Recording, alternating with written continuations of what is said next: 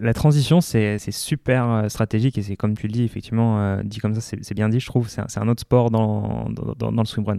Pour le coup, on, comme je le disais, on part avec un, matériel qui est assez euh, volumineux. le pool boy, les paddles, la combi, on a forcément un bonnet, on a une chasuble, on a des lunettes, il y a les chaussures. on, est en, on est en binôme, il faut pas perdre son, ton binôme. La, la, la, plupart du temps, en natation, on nage avec une, une corde qui nous relie.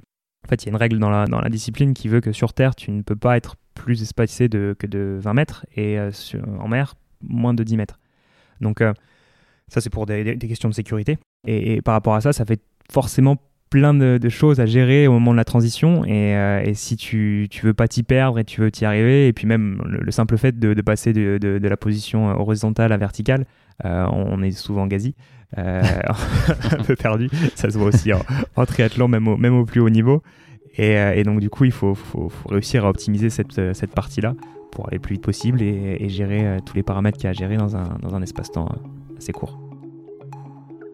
Bonjour à tous, je suis Guillaume Lalu et je suis ravi de vous retrouver dans ce nouvel épisode de Course épique.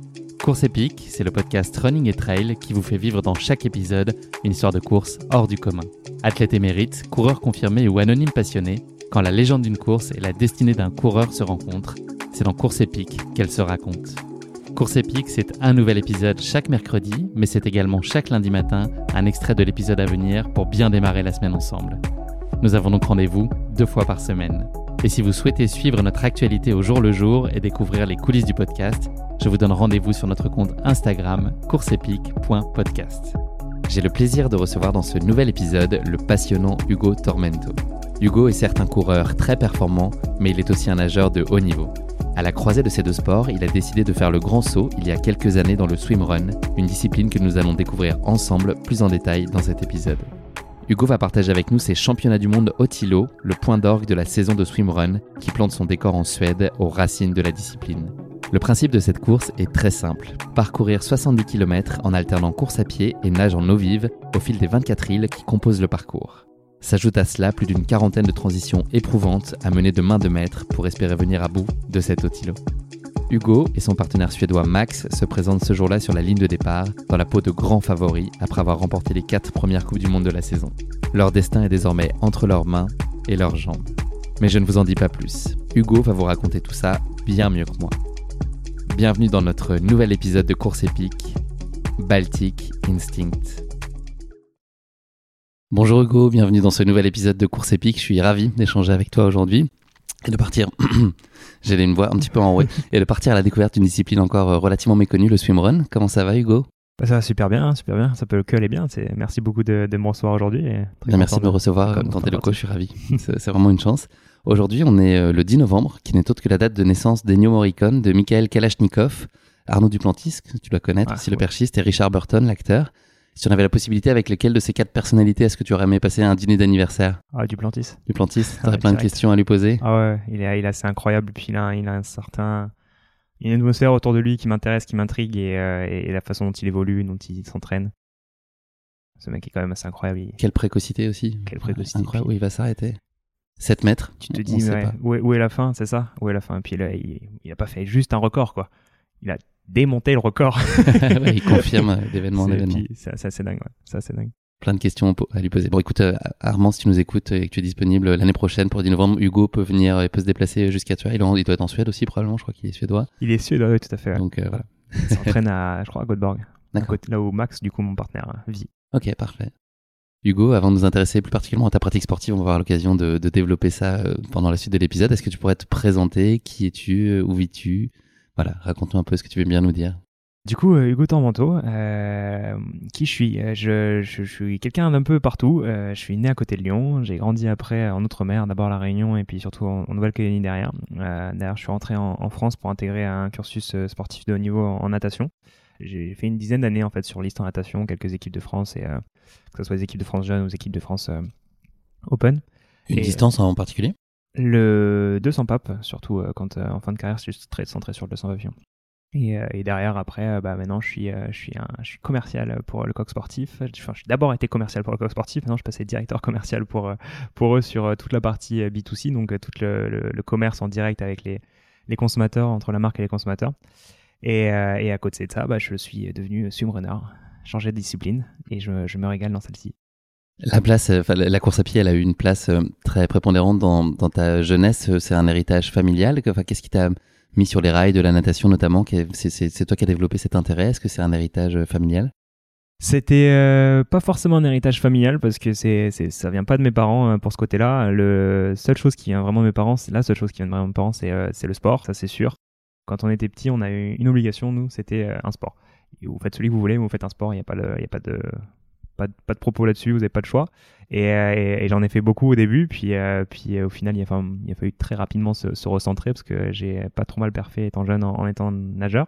Et, euh, euh, les, centres ont vite euh, dit il va falloir passer plus de temps là-dedans. et donc, du coup, j'ai écarté les autres. C'était ton sport exclusif ou malgré, malgré tout, est-ce que tu avais besoin d'aller faire d'autres éléments de préparation physique, de la course à pied, de la muscu, ou c'était vraiment 100% natation à ce moment-là? Quand j'étais petit, c'était, c'était, bah, je faisais beaucoup de natation parce que ça prenait beaucoup de temps, mais après à côté, ça m'empêchait pas d'aller faire d'autres sports avec les copains de manière moins, moins, moins officielle. Est-ce que tu as, est-ce que tu considères que tu as une âme de compétiteur depuis toujours? Est-ce que tu as été porté très jeune vers la performance toi naturellement ou est-ce qu'on t'a mené vers ça en donnant confiance en tes capacités? Je pense qu'on m'a plus mené vers ça. Euh, honnêtement, quand, quand, je vois d'autres compétiteurs qui, euh, qui, savent tout sur tout, euh, qui, qui, ont vraiment que ça euh, en, tête et, et, qui ont cette agressivité, on va dire, de, de, de compétiteur, je ne pense pas être un compétiteur dans le sens où euh, je, mon but n'est pas forcément de gagner, mon but numéro un. Mon but est plus de gagner contre moi-même, de me dépasser et puis d'optimiser, de progresser, progresser, progresser, progresser. C'est là où je me sens moins compétiteur que, que, d'autres. Mais après, je suis forcément compétiteur parce que je pense qu'on fait pas tout ça sans, sans, sans aimer un peu la compète. Ton souvenir de ta première compète, c'est quoi? Est-ce que tu en as une trace ah. encore aujourd'hui ou des émotions que tu associes à cette première? J'en ai une euh, en particulier, c'est euh, j'étais tout petit, hein, je venais d'arriver à Nouméa, euh, on, avait des prises de temps régulières euh, les mercredis après-midi et, euh, et c'était le, la découverte du stress et ce que c'était que le stress? Et je dis ça à, à, quelqu'un qui prenait un chronométreur qui était là. Et, et il me dit mais c'est pas grave le stress, tu sais, c'est bien, c'est que tu vas bien faire. Et je sais pas, ça, ça c'est un mon premier, premier souvenir euh, là-dessus. Et donc cette, cette petite boule au ventre qui te tient et qui te donne envie de faire pipi. Euh, c'était pas dans la piscine, c'est pas sympa. pas dans la piscine, ça on le dira pas, pas ici. Est-ce que tu as très vite senti que tu allais aspirer à des efforts euh, assez longs et exigeants vers lesquels tu, tu, tu es aujourd'hui, tu t'es consacré? Est-ce que voilà, tu avais la conviction que ça allait tendre vers ça ou à ce moment-là, c'était pas pas forcément un sujet, tu étais sur voilà, notamment 200 mètres papillon dont tu nous parlais, c'était ça l'objectif en soi ou est-ce que tu soupçonnais que ça pouvait évoluer ensuite? Sur le côté long, pas du tout. Honnêtement, pas du tout. Euh, déjà parce que, euh, comme, euh, certains autres athlètes pourraient le dire, au début, je me posais souvent la question de pourquoi ils font ça? Pourquoi s'infliger tout ça? C'est long, ça doit être chiant, dur, ça doit faire mal. mais, après, le côté exigence et, et, investissement, ça, oui, je l'ai eu, eu assez jeune, du coup, forcément, parce que j'étais bien accompagné, je pense. Et, j'ai eu cette chance-là d'être encadré et cette volonté aussi de toujours euh, gratter un peu plus euh, pour pouvoir faire mieux euh, personnellement. Le swimrun, il est rentré dans ta vie par l'intermédiaire de ton frère, c'est ça? C'est lui qui t'a fait connaître la discipline? Totalement, totalement. Le, en fait, à la fin de ma, ma, carrière, si on peut dire ça, natation, j'ai tout mis un peu de côté pour me repartir plus dans les études et puis aussi parce que j'avais un, un certain ras-le-bol du sport. Parce que trop de sport? Parce que beaucoup d'investissement euh, et, et, pour le coup euh, plus plus autant d'épanouissement que ce que euh, je pouvais avoir au début. Comme je disais le, le moi c'était surtout pour par par par passion personnelle de, de, progresser de se sentir progresser. Et, et à ce moment-là je j'y retrouvais plus la bonne balance. Donc j'en ai eu un peu un peu marre et, j'ai mis ça de ça de côté. Puis j'ai fait un certain rejet on va dire du sport au début donc donc j'ai pas fait grand chose pendant 2 3 ans et c'est là où mon frère m'a m'a remis au sport avec un premier projet qui était l'Ironman et euh, en me disant qu'il fallait que j'arrête de m'engraisser sur mon canapé et que ce serait bien de me remettre au sport. Et euh, T'avais quel âge à ce moment-là? C'était c'était en 2018 donc euh, 25. Et il me, il me, il me, lance dans ce, dans ce défi-là. Et puis j'ai dit, OK, on fait, ça en, on fait ça en deux ans et on fait un, un half d'abord et, et, après un full. Et en fait, sur la route de, tout ça, euh, dès, la, première année, il me dit, mais il y a un, truc qui s'appelle Otilo là, c'est en Croatie à voir, ça pourrait être sympa, ça ferait un beau voyage et en plus ça nous permettrait surtout de faire un premier effort un peu long parce que étant tous les deux d'anciens nageurs, moi sur du 200, maxi 1500, c'était 15 minutes, euh, lui il faisait du 100 mètres donc c'était une minute. Il fallait tout de suite euh, quand même apprivoiser ce que c'était qu'un effort de 5 heures. c'est quand même complètement différent. Et on s'est dit que commencer par quelque chose qui, qui, qui allie que natation et, et course à pied. C'était déjà un premier step sans, sans, se mettre le vélo en plus. Et en plus, faire ça en binôme, ça permettait de partager l'expérience tous les deux. Est-ce que tu peux nous donner les, principes fondateurs de l'Otilo, justement? Quelles sont les, grandes règles, les grands principes, l'équipement, enfin, la façon dont ça, opère? Les grandes règles, en fait, c'est il y a un point A, un point B. Alors, des fois, c'est des boucles, des fois, c'est des, des, points différents. Mais, mais on, on, part ensemble, on arrive ensemble et on part avec un matériel et on arrive avec le même matériel. L'image la plus simple, c'est de, se prendre un archipel, en fait, où on part d'une première île pour aller jusqu'à une, toute dernière île, et, on traverse chacune des îles et on nage d'une île à l'autre. Donc, euh, comme, euh, comme on, peut l'imaginer, il faut forcément des chaussures pour courir, mais il faut aussi une combi et du matériel pour pouvoir nager. Euh, la, discipline autorise d'avoir un pool boy avec des certaines dimensions réglementaires. Et, pool boy, c'est? Un pool boy, c'est un flotteur qu'on met entre les jambes, qui permet du coup d'aider à la flottaison, et des paddles, qui sont des plaquettes qu'on met au bout des mains un peu comme des pagaies euh, en canoë qui permettent de pousser un peu, un peu plus fort et un peu plus vite. Et donc on a tout, tout, euh, tout cet attirail qu'on a dès le début et qu'on ramène jusqu'à la fin. Qu'est-ce qui t'a plu? Enfin, ça a été quoi ton, ton ressenti après ce premier Otilio en, Croatie? Ça a été euh, une révélation? Ça a été une révélation dans le sens où on, a, on a vraiment apprécié le moment qu'on a, qu'on a vécu. Puis il y avait surtout en fait toute une atmosphère autour de cette discipline qui est, qui est vachement intéressante. une volonté du, du déspacement et de, tout le monde peut y arriver et personne se prend pour quelqu'un d'autre. C'est vraiment cette partie-là, atmosphère, qui nous a, qui nous a énormément accroché. Puis en plus de ça, on a, on a rencontré du coup d'autres, d'autres personnes qui étaient sur place, qui étaient dans la, la quête de la qualification en championnat du monde, qui ont commencé à nous parler de leurs projets, qui ont voulu nous embrigader là-dedans, qui nous ont plus ou moins forcé la main pour qu'on en refasse une euh, de, deux mois après. Vous euh, étiez d'accord. Tu peux me le dire maintenant. on a été, oh, oh, ça, Mon frère a été très vite convaincu. Moi, étant encore étudiant à ce moment-là, j'ai mis plus de temps à, me convaincre parce que ça, ça coûte un peu d'argent quand même. Mais, euh, mais on, s'est retrouvé à repartir là-bas deux mois après et, en plus, celle-là en Angleterre, elle est, elle est magnifique, c'est incroyable. On se croirait aux Caraïbes en bas de l'Angleterre. C'est étonnant dans la même phrase, Angleterre et Caraïbes. Voilà. Allez voir sur internet les îles Scilly. Euh, c'est un petit archipel qui est incroyable. On, on soupçonne vraiment pas qu'il y a ça euh, au large de l'Angleterre. Et, euh, et, donc du coup, de se retrouver là-bas dans cette atmosphère à nouveau, là c'était on, a vrillé complet. On a dit bon, le vélo c'est chiant, c'est long. on n'aime pas ça. Ça prend trop de temps dans une semaine. On va faire que de la course à pied, de la natation. On va aller chercher les championnats du monde ensemble. Je sais pas si on a dit l'amplitude des distances, ça peut aller de quoi à quoi, du, plus court au plus long globalement quand tu dis que c'est accessible. C'est quoi les, distances d'entrée, on va dire, et puis le, maximum Est-ce que c'est les 70 km le, format le plus long? Alors le format le plus long, effectivement, celui des championnats du monde euh, qui, euh, qui fait 70 km, il y a 60 euh, km à pied et 10 dans l'eau au total. Après, sur les, les, les Coupes du Monde, il y, a, différents formats. Il y a un format qui s'appelle un format expérience, qui généralement fait moins de 10 km, et il, y a, il, y a, il y a plus de courses à pied que de natation. On est plus sur un ratio de 1 km de nager et 9 km euh, de, couru. Euh, il y a un format sprint où là on est plus sur l'ordre du semi-marathon euh, et avec 2, ou 3 km nagés, le reste couru. Et par contre le format du coup Coupe du Monde, marathon, qui lui oscille suivant les étapes entre 35 et 45 km, toujours avec un ratio à peu près de 20% de, de natation. Donc c'est une logique assez proche de celle du triathlon finalement, c'est ça Avec les S, XS, M, si on doit catégoriser, voilà, il y a différentes typologies de distance et, d'accessibilité finalement. Tout à fait, totalement. C'est l'idée de, de, pouvoir couvrir euh, un large panel, euh, d'amener les gens aussi à la, pratique, hein, parce que c'est quand même euh, la, course à pied, naïvement on pourra dire que tout le monde est capable d'en faire. Euh, la natation, ça peut faire peur, surtout quand euh, c'est des, distances qui viennent rapidement longues. Même les triathlètes aujourd'hui, c'est quand même pas leur ils sont, forts, hein, je ne dis pas le contraire, hein, mais c'est pas leur discipline prioritaire, c'est pas celle sur laquelle ils se focus, c'est celle où ils mettent le plus d'énergie. Donc euh, dès, qu'on dépasse du, euh, du, 2 km, 3 km de natation sur une seule et même épreuve, ça commence vite à faire beaucoup, donc il faut, aussi amener les gens euh, petit à petit sur la discipline. Est-ce que les transitions, c'est finalement une troisième épreuve en soi? Il y a la course à pied, la nage, est-ce que entre les deux, la transition, c'est un effort très particulier qui est aussi codifié, sur laquelle il y a des principes? J'ai cru comprendre qu'il y avait autant de façons de gérer ces transitions que d'athlètes. Finalement, il y en a qui sortent très tard de l'eau, d'autres un peu plus tôt, enfin qui se mettent debout plus tôt, qui se redressent. Est-ce que tu peux, quelle place a la transition? Est-ce que c'est hautement stratégique? Est-ce que c'est là aussi où tu peux un peu perdre des courses parfois? C'est la, transition, c'est super euh, stratégique et c'est comme tu le dis, effectivement, euh, dit comme ça, c'est bien dit, je trouve. C'est un, autre sport dans, le swimrun. Euh, pour le coup, comme je le disais, on part avec un, matériel qui est assez volumineux le pool boy, les paddles, la, la combi, on a forcément un bonnet, on a une chasuble, on a des lunettes, il y a les chaussures, euh, on, est en, binôme, euh, il faut pas perdre son, ton binôme. Euh, la, plupart du temps, en natation, on nage avec une, corde qui nous relie. En fait, il y a une règle dans la, discipline qui veut que sur Terre, tu ne peux pas être plus espacé que de 20 mètres et en mer, moins de 10 mètres.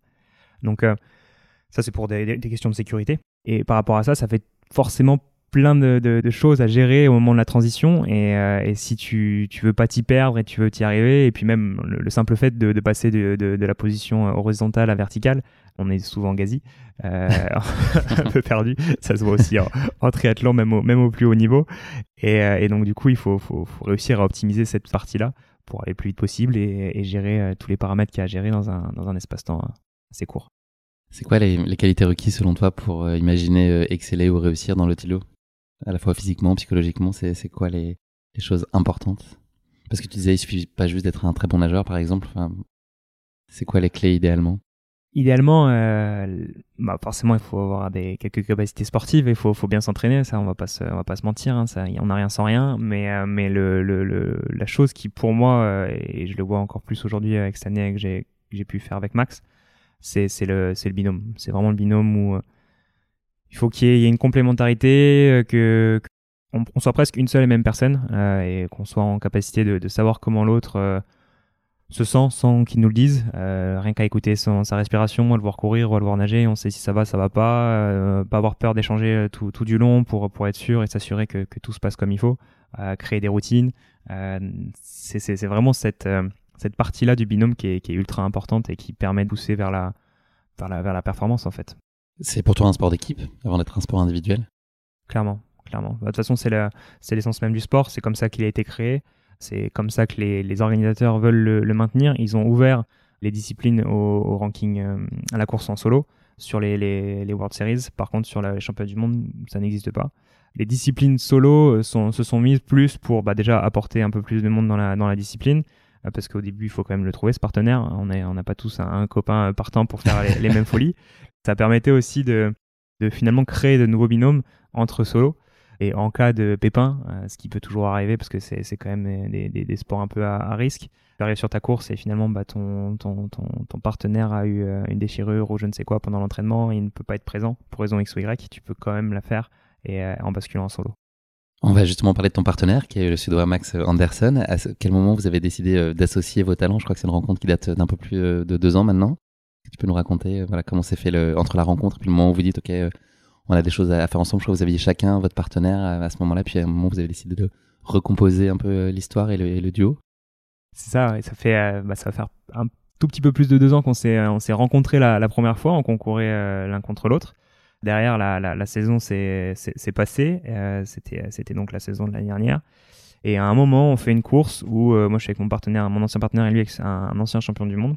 Et pour le coup, je, suis assez proche de cet ancien champion du monde. Et euh, ce jour-là, mon, ancien partenaire et cet ancien champion du monde ne sont pas forcément dans un bon jour. Avec Max, on est plutôt dans des bons jours. Et donc, on, se retrouve à être devant et à tirer comme des mules avec la corde. et, pour le coup, tu as l'ancien champion du monde qui nous fait une, blague. Hein, à, moi et mon, ancien partenaire, disant euh, on aurait mieux fait d'échanger, ça aurait été plus simple de laisser les chiens fous devant et, nous on vivrait moins un calvaire que, que ce qu'on est en train de vivre. Euh, et, donc ça, ça a été une espèce de blague qui a, a, qui a couru derrière et qui a été, qui a été entretenue. Et, euh, euh, au championnat du monde, du coup, pas de cette année, mais de l'année dernière, avec mon, ancien partenaire, on, fait trois. Et lui, c'est en plein milieu de la course, fracturé une partie du pied. Et à l'arrivée, on savait très bien que ça allait être euh, assez grave parce qu'on a quand même couru encore 30 km sur un pied euh, pété. donc, euh, il a, Est-ce que c'est recommandé? Je ne crois pas. Je ne crois pas. C'est un kiné en plus. Hein, donc écoutez bien au kiné, c'est une bonne chose. et, et, donc du coup, à ce moment-là, moi, j'avais l'envie de, de, finir la saison et de, d'avoir, de continuer à faire des, des Coupes du Monde. Euh, donc forcément, je savais qu'il fallait que je cherche un, partenaire et je me retrouve sur la ligne d'arrivée de ces champions du monde avec cet ancien champion du monde à, rigoler et puis à parler un peu de la, journée. Et puis là, comme une fleur, Max euh, arrive et, cet ancien champion du monde qui dit bon, bah, il est peut-être temps de vous, de vous, donner cette chance alors. Chose qu'on a fait du coup euh, un mois et demi après à Cannes, il y a de ça maintenant un an, un peu plus d'un an. Comment euh, se répartissent un peu vos compétences si on devait euh, donner un peu chacun euh, les points forts de l'un et l'autre? Toi, on l'a compris, il y a notamment la natation. Qu'est-ce que Max aussi apporte Et toi, tu j'imagine, apporte aussi d'autres choses à, ce duo? Max, sa, sa, grosse qualité, c'est le, le trail et c'est son aisance en trail. Il, va vite hein, aussi, mais, mais c'est surtout qu'en fait, il a une capacité, pour lui, c'est naturel de faire du trail et, et donc il perd beaucoup moins d'énergie que moi à, à la fois regarder où est-ce que tu mets le pied pour pas te faire une cheville et pour, pour continuer et en même temps regarder les fagnons pour voir où est-ce que tu vas parce qu'on n'est pas sur on n'est pas sur des parcours qui sont qui sont des single track parfaitement balisés hein. il y a des moments aussi où tu te retrouves en forêt et, et c'est juste les petits fagnons cachés un peu à droite à gauche qu'il qui, faut regarder et, aller chercher donc ça, ça, ça, c'est vraiment sa, son énorme force là-dessus. Où euh, lui, c'est, il, sera en train de courir sur les quais, ça serait pareil, quoi. ça, ça c'est, assez incroyable. Et puis après, ce que je disais par rapport au, binôme, qui je pense là est. Donc lui, sa force est celle-ci, moi ça va plus être la natation, et après notre force commune, c'est vraiment le, d'être sur la même longueur d'onde et d'avoir un, un, côté, je vais dire peut-être optimiste. Euh, le verre est toujours à moitié plein, quasiment toujours. Et, et ça, ça, ça, ça, ça aide beaucoup. Quand il y, a, y a un coup de mou, il y a toujours euh, l'un ou l'autre qui est là pour, euh, pour aider l'autre à avoir la chose du, du bon côté et, et d'avancer. C'est assez euh, rock'n'roll comme discipline dans le sens où on, a, on a un peu échangé en amont de, de cet entretien. on prend le départ quoi qu'il se passe, quelles que soient les conditions, on y va. Et puis la sécurité, on va dire que c'est un peu plus lax ce que, ce qu'on peut trouver. Les normes sont un peu plus flexibles. c'est très possible de pas avoir de gens autour de soi alors qu'on est en, en mer, il n'y a, a, pas de sécu autour. voilà, on est un peu livré à soi-même. C'est plus libéral, on va dire, si on veut parler économiquement parlant. clairement, clairement. Je, je, je, vais peut-être pas citer les, les, les, les, marques ou quoi ici, mais euh, il y a eu des reportages télé qui ont été faits, un qui, a, qui a vraiment permis euh, le boom de la discipline en, France et, euh, et a notamment qui, a, était tourné autour d'un ancien triathlète de niveau international, Davidos, qui fait quatrième à Londres, si je dis pas de bêtises, et avec un trailer pour le coup, Cédric Fleurton qui sont allés au championnat du monde. Et, euh, si jamais ça vous intéresse, allez regarder ce, ce, reportage parce que vous verrez vite ce que c'est que la sécurité à la suédoise. On peut le citer, hein, c'est intérieur sport, c'est ça? C'est un intérieur sport, c'est tout à fait. C'est un intérieur sport. Et, et, pour le coup, on, le voit, hein, cette année-là, il y, a des bateaux qui sont crachés sur, euh, sur des cailloux tellement les vagues étaient énormes. Euh, le, David a, vécu un sacré calvaire ce jour-là parce qu'il se retrouve en plus à cramper avec le froid. Euh, les Suédois ont pas peur du froid hein, et euh, ça c'est pas un souci chez eux et puis ouais même, même niveau sécure c'est ça n'a rien à voir avec ce que nous on connaît en France. Je me rappelle cette, première année où on s'y met avec mon frère euh, en Croatie il y a une, euh, une natation qui fait 3 km et, la veille pendant le briefing ils, nous disent bon le, départ de la course il va osciller entre telle heure et telle heure euh, et, on se regarde, mon frère, mais ça, faisait quand même une grosse vague. Il y, avait il y avait un écart peut-être de 30 ou 40 minutes entre euh, par rapport au départ. Et tu dis, bon, comment tu te prépares par rapport à ça? Et puis là, il t'explique, bah ouais, mais en fait, il y a un ferry qui passe. Donc euh, tout dépend du ferry. on est en direct avec la, avec la tour de contrôle et, et c'est le ferry qui dira le, le, départ de la course. Et, et, donc là, bon, ça te fait, tu dis déjà, bon, ça va être folklore cette histoire. Et t'arrives sur cette fameuse natation de 3 km où il y a potentiellement un ferry qui passe.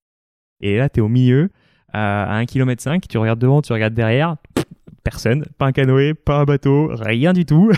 on t'a hmm, si on t'a donné une petite bouée que tu as gentiment gonflée toi-même avant de rentrer dans l'eau, c'est quand même. Canard ou euh, donut, la bouée Non, licorne. et, et, là, là, c'est là tu dis bon. Ça t'arrive d'avoir peur dans des moments comme ça? Peur pour moi non, euh, parce que parce que bah, pour le coup euh, j'ai j'ai déjà toujours confiance en mon partenaire et, euh, euh, comme je suis depuis tout petit dans l'eau, je pense que j'arriverai toujours à peu près à m'en sortir. Euh, j'espère, toujours du bois. Mais, mais, j'ai plus peur pour la discipline et, pour d'autres gens qu'on veut amener à la discipline. Moi, j'aimerais voir sa discipline encore plus grossière que ce qu'elle nous le fait aujourd'hui. Hein. C'est déjà sur un, beau boom en ce moment.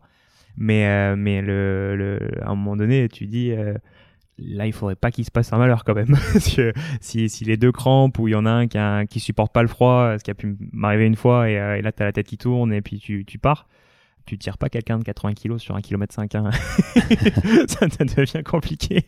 Et t'as pas de balise sur toi que tu peux envoyer un... alors avant de partir dans les dans les euh, dans les outils réglementaires que tu es obligé d'emmener il y a deux choses. Il y a un sifflet et, euh, et une bande. Une bande et une, une bande couverture de survie qui te permet du coup forcément le siffler, je pense, plus dans l'eau euh, pour alerter. Euh, ça peut servir sur terre, mais c'est plus important dans l'eau à mon sens. Et, la bande, forcément, une couverture de survie, c'est plus sur quand tu es sur terre, si, si jamais il faut se mettre à l'abri ou si y a une grosse, une grosse blessure avec une belle, belle fracture ouverte ou tout ce qu'on aime. tu, as commencé à toucher du doigt le sujet. Est-ce que, est-ce que toi aujourd'hui tu peux euh, t'appuyer sur une structure d'encadrement pour t'accompagner dans ton développement? Est-ce que, est-ce que le, finalement le, la discipline évolue avec le fait qu'elle a été euh, rattachée à la Fédération française de triathlon Est-ce que tout ça est en train de prendre forme? Et puis est-ce que toi, à titre personnel, tu es accompagné ou est-ce que c'est quand même toi qui mène ta barque et, qui doit essayer de, paver ton chemin finalement plutôt seul? Alors, la, discipline en France a été énormément accompagnée. Elle a bénéficié de d'une première chose qui a été le, la, la fête des tri. La fête des tri, en fait, a récupéré la discipline euh, sous son aile. Et donc, ça, ça a permis un énorme développement de la discipline. Pourquoi? Parce que euh, quand tu arrives en mairie pour dire je veux organiser un swimrun, en fait, maintenant, à droite, tu mets le petit tampon de la tri. Et donc, forcément, toutes les mairies ou les communes, euh, elles sont beaucoup moins regardantes et elles font confiance parce que tu as la tri, en fait, qui, qui, qui, est un support. Donc, ça amène tout un tas de garanties qui, qui te, qui t'aident à, à poser ton dossier. Ça, ça a été un, un énorme élément déclencheur, accompagné du fait que, si je dis pas de bêtises, tous les clubs de triathlon ont l'obligation d'organiser un événement. Chaque club doit organiser un événement euh, dans, dans, l'année. Et euh, pour certaines euh, structures, c'est très onéreux et ça leur ramène pas forcément des fonds. Ou inversement, c'est justement l'objectif, c'est de ramener un énormément de fonds pour faire vivre la structure sur, sur l'année. Et, et, le fait de rajouter en fait une épreuve de swimrun quand ils faisaient leur événement, qui était soit des duathlons, des triathlons, des aquathlons, ils se sont rendus compte que ça pouvait ramener beaucoup plus de monde en dehors de leur club. Parce que parce que c'est tout dans la mouvance du sport nature et de la découverte et du dépassement. Et, donc ça, ça, a été pour eux un gros vivier déjà pour de l'argent par rapport à cet événement en direct. Mais en plus de ça, même à plus long terme, ça a permis de ramener de nouvelles personnes dans leur club. Donc ça, ça, a beaucoup aidé la discipline en France. Et ce qui fait qu'aujourd'hui, on a plus de courses en France. C'est le pays qui a le plus de courses que n'importe lequel. Même les, même les Suédois qui sont les créateurs du sport. Ok, une donation de référence. Euh. Tout à fait, complètement. Donc ça c'était ça c'était le premier point et puis là maintenant il y a la Fédé qui s'y intéresse encore plus avec euh, toute une structure qui est qui est en train de d'éclore pour accompagner les, les, meilleurs athlètes. Donc euh, ça a été la première année cette année. il faut faire sa place hein, au sein de la Fédé, c'est pas simple aussi. Puis il y a des il y a des il y a des gros enjeux côté triathlon. je vais pas les pas les présenter ici, mais, ils sont très très connus et ils sont très forts et, forcément il y a, il y a énormément d'enjeux pour eux, euh, notamment avec Paris 2024, qui parle plus parce que c'est une discipline olympique et, nous on n'est pas olympique, donc c'est quand même ça qui ramène beaucoup de fonds et, de crédibilité à une, à une, fédération. Mais ils sont en train de mettre des choses en place et, euh, on, les accompagne comme on peut pour, pour aider ça et continuer à développer ça. Est-ce que tu peux nous parler du circuit mondial, euh, Otilo, comment c'est structuré le principe, voilà, de, les, les, différentes épreuves, le championnat du monde en soi, comment ça opère sur une année, combien, de combien d'épreuves on parle? Alors, comment ça opère sur une année? En fait, il y, a tout un tas de World Series, donc des Coupes du Monde, euh, qui euh, sont complètement indépendantes les, unes des autres. On y va, il y a un classement qui est fait, il y a chaque Coupe du Monde un certain nombre de slots qui te permettent de te qualifier au championnat du monde. Forcément, c'est des slots qui sont, euh, qui sont roulants, parce que si, si au début tu en as, as 3, les, les, le 1, 2, 3 partent, mais imaginons que c'est le même classement, bah, la, course d'après, c'est plus le 1, 2, 3, mais c'est le, le 4, 5, 6 qui, qui part. Donc ça, c'est comme ça que euh, c'est construit. Il n'y a plus maintenant, avant il y a eu, mais maintenant ça n'a plus de valeur, il y a eu un classement euh, au cumulé des Coupes du Monde avec des points. Ça, il y en a, il y en a, ça n'a plus forcément de valeur aujourd'hui. Et derrière, il y a forcément la, la, plus grosse course, la course reine qui est, championnat du monde, qui est un seul événement, qui est tous les ans, pas la même date, mais à la même physionomie, c'est-à-dire euh, c'est toujours le même parcours, toujours le premier lundi de septembre.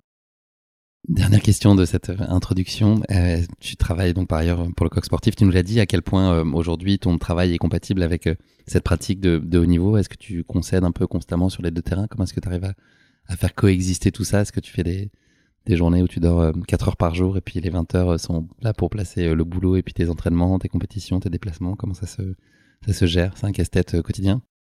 C'est un casse-tête quotidien, oui, ça c'est sûr. Depuis le récent titre, ça, va le devenir un peu moins. L'entreprise a, la volonté de, me donner les moyens de pouvoir continuer et, que je puisse m'entraîner de plus en plus. Euh, après, ça, reste quand même un, casse-tête quotidien parce que parce qu'aujourd'hui j'ai certaines responsabilités par rapport à l'entreprise et, donc une envie aussi de bien faire et, euh, j'y passe énormément de temps. Euh, après, je m'organise comme je veux et, et, on m'embête pas trop là-dessus. Donc ça, c'est le côté, le côté vachement, vachement cool de l'entreprise. C'est sûr que c'est aussi une sacrée gymnastique, hein, parce que du coup, euh, bah, 6h30 tous les matins, je suis dans l'eau, je sors à 8h, j'arrive. 7 jours sur 7 Alors 7 jours sur 7, non, euh, c'est plus pour, pour la partie natation, c'est 6 jours sur 7. Euh, et la partie course à pied, c'est 6 autres jours sur 7, mais je m'entraîne 7 sur 7 au final. J'ai pas de, pas, de, pas de jour off. Et, et, donc ça, il faut, pouvoir jongler à chaque fois sur euh, l'importance des différents meetings. En plus, on a, trois sites, un à Paris, un, à Romy, un à Strasbourg. Celui de Strasbourg, on y va moins, mais celui de Romy, on y va quand même au moins une fois par semaine. Donc il, faut aussi jongler avec ça parce que c'est une heure et demie de train. c'est aussi la fatigue. Il faut toujours avoir, pouvoir avoir une certaine flexibilité pour pouvoir caser, tout ça et aussi une motivation hein, quand, il fait froid et qu'il fait nuit. se à 6 le matin quand t'as pas beaucoup dormi et que tu as une, une, certaine pression pour différentes raisons professionnelles. Donc jongleur, c'est aussi ton autre métier.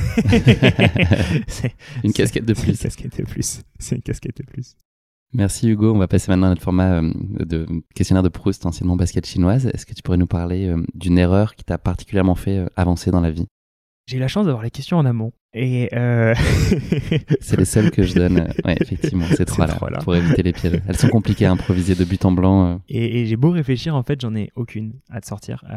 et je pense que la, la simple et bonne raison, c'est que je les prends pas à cœur. Je, je, je m'arrête pas sur quelque chose comme ça. Je, le, je les prends j'essaie en tout cas à chaque fois de les prendre de manière positive, de tirer le meilleur et, d'en prendre les meilleures leçons pour, pour avancer. Mais je pense ça plus comme une, comme une victoire au final d'une certaine façon. Et, euh, une étape de la construction et de l'avancée. clairement, clairement, clairement. Trois choses que tu emmènerais avec toi sur une île déserte T'es pas obligé d'y aller en nageant, par contre, sur l'île déserte. Euh, je te fais grâce de cette, session de natation. J'ai failli répondre au début euh, des plaquettes, un pull boy et des chaussures, mais... non, je dirais... Un peu corporate. un peu corporate. un peu corporate. Non, euh, si, vraiment je me centrais plus sur, sur qu'est-ce qui est le plus important pour moi aujourd'hui au quotidien, je dirais la musique. Donc j'emmènerais, j'emmènerais quoi avoir de la musique des baskets, ça c'est sûr quand même, je, je pourrais pas m'en passer. Et, euh, et le, dernier, c'est la nourriture. que... T'emmènerais quoi? C'est quoi ton péché mignon? La première chose que tu mettrais dans ton cabas ah, Ça c'est pareil, j'ai pas de j'ai pas de lubie, j'ai pas de truc euh, vraiment euh, ça, ça, uniquement ça. Chocolat Si je devais en sortir un, je dirais Je veux pas que ce soit nul ou il, il fasse trop chaud alors. il va prendre au soleil. Dernière question, ta plus grande peur à part les ferries au milieu de, la mer, de l'océan? Ça, je dirais décevoir. Décevoir, pas, pas tout et n'importe quoi. Décevoir en premier lieu ou décevoir les autres? Non, décevoir les autres. Décevoir les gens, les gens pour qui c'est important pour moi de, de, ne pas, pas décevoir. À différents niveaux, hein. ça peut être sur plein de, plein de choses. Hein. Ça peut être euh, même, euh, même, euh, même sportivement sur des partenaires qui me font confiance et qui me financent aujourd'hui. Ça peut être la, la, famille sur certains choix et engagements. Ça peut être les proches. Ça les, amis, ça peut être euh, tout, un tas de sujets sur des gens euh, envers qui je me j'ai une certaine attache et un certain respect et je je, je, veux pas décevoir. Merci beaucoup Hugo. On va maintenant parler de ta course, le Tilo. Je vais juste en planter le décor euh, très brièvement. Donc le concept est né en 2002 en Suède. Elle a fait à la fin d'une soirée bien arrosée entre amis. Ce soir-là, après quelques bières, un défi est lancé, ralliant Dame et Uto en plein cœur de l'archipel de Stockholm par des moyens uniquement naturels. La dernière équipe arrivée à l'hôtel et le dîner aux autres, seule consigne passer par trois restaurants avec obligation pour la dernière équipe de régler l'addition. À l'aide d'une carte et d'une boussole, ils sont quatre à avancer à travers des îles et à traverser à la nage les bras de mer qui les séparent. En 29 heures, l'impossible défi est réussi et l'Otilo était né. Euh, est connu pour être l'une des épreuves sportives les plus exigeantes du monde avec 70 km à parcourir entre les rochers glissants des îles de l'archipel de Stockholm et les remous de la mer Baltique découpés en 24 sections de course à pied pour un total donc de 60 km et 23 sections de natation en eau libre pour un total de 10 km. Courir sur des rochers glissants, là c'est le menu, euh, le menu de l'Otilo. Courir sur des rochers glissants, plonger dans la mer Baltique et son eau à 16 degrés, chaussures de running au pied pour ne pas perdre de temps dans les 46 transitions de la journée, s'extraire de l'eau en s'agrippant au rocher, puis enchaîner les sections de trail, la plus longue étant euh, de à peu près 20 km, l'équivalent d'un semi-marathon, toujours vêtu de la combinaison, puisqu'on n'a pas parlé, mais on ne change pas. Enfin voilà, c'est juste éventuellement, tu peux baisser un peu ta combi, j'ai vu ça en tout cas, pour être torse nu si la, la chaleur l'autorise. Et tout ça donc au fil des 24 îles que compte la course. 100 équipes étaient qualifiées pour cette 16e édition de ces championnats du monde au Tilo, dont le départ a été donné le 5 septembre dernier en Suède, donc à Sainte-Dame. Voilà, vous l'avez compris, c'est un sacré morceau et une réjouissance qui s'annonce forcément épique. Avant qu'on rentre vraiment dans le détail de ta course, Hugo, là c'est le moment toujours un peu fâcheux de l'épisode, c'est euh, la question qui pique de course épique. Voilà, ça va être ça prend la forme d'un vrai faux aujourd'hui. Euh, les questions sont souvent tirées par les cheveux. Je pense que là, je vais encore pousser, repousser les limites du n'importe quoi avec cette, cette question. Donc on va pas s'intéresser aujourd'hui à l'Otilo, mais on va s'intéresser au jeu de société Othello. Tu vois, c'est vraiment, c'est juste à côté, tu vois ce que c'est ce jeu avec des pions euh, noirs et blancs que tu retournes. Donc voilà, c'est ce principe d'un vrai faux. Il y a que deux questions aujourd'hui, donc c'est déjà un peu plus un peu plus simple. Habituellement, j'en fais trois. Première question, dont j'imagine tu n'as aucune foutue idée de la réponse, et en fait, c'est pas très grave. Euh, les derniers championnats du monde d'Othello se sont tenus en France. Ah bon? Vrai ou faux selon toi? Euh, Vrai? Eh ben bravo, effectivement c'était fin octobre à Paris. 88 joueurs de 25 nationalités différentes. Voilà, tu le, tu le sauras Et qui, est le désormais. français? Et alors attends, parce que je vais pas te le dire, parce que c'est un, peu en lien avec ma deuxième question, donc je vais pas spoiler. Alors j'ai pas l'identité, mais en tout cas, je pense que je suis à peu près sûr de la nationalité de la personne qui a gagné. 43 des 50 meilleurs joueurs du monde sont issus d'un seul et même pays. Est-ce que c'est vrai ou faux? Je, pense que la stat est trop précise pour être fausse, donc je dirais vrai. Exactement, oui, je me suis amusé à compter, à me fader les 50 lignes. Euh, ouais, et c'est les Japonais qui, euh, qui sont, dominent euh, complètement l'Othello. Donc, je pense que c'est une information qui était importante pour ta journée. Donc, je suis très content d'avoir apporté ça. Le premier français est 160e mondial. Donc, pas terrible. Je pense qu'il y a des, petites, des petits progrès à faire. Mais voilà, on, souhaite que ça se développe. J'espère que c'est mes questions, enfin cette question qui pique ne t'a pas fait péter les pions. on va maintenant se consacrer, embarquer avec toi sur ton Othello 2022 et donc cette manche des, des, championnats du monde, enfin ces championnats du monde qui sont la course qui nous intéresse plus particulièrement aujourd'hui. Hugo, euh, tu as connu un début euh, de saison rêvé jusqu'à ces championnats du monde avec euh, bah, des victoires sur toutes les, toutes les coups du monde précédentes.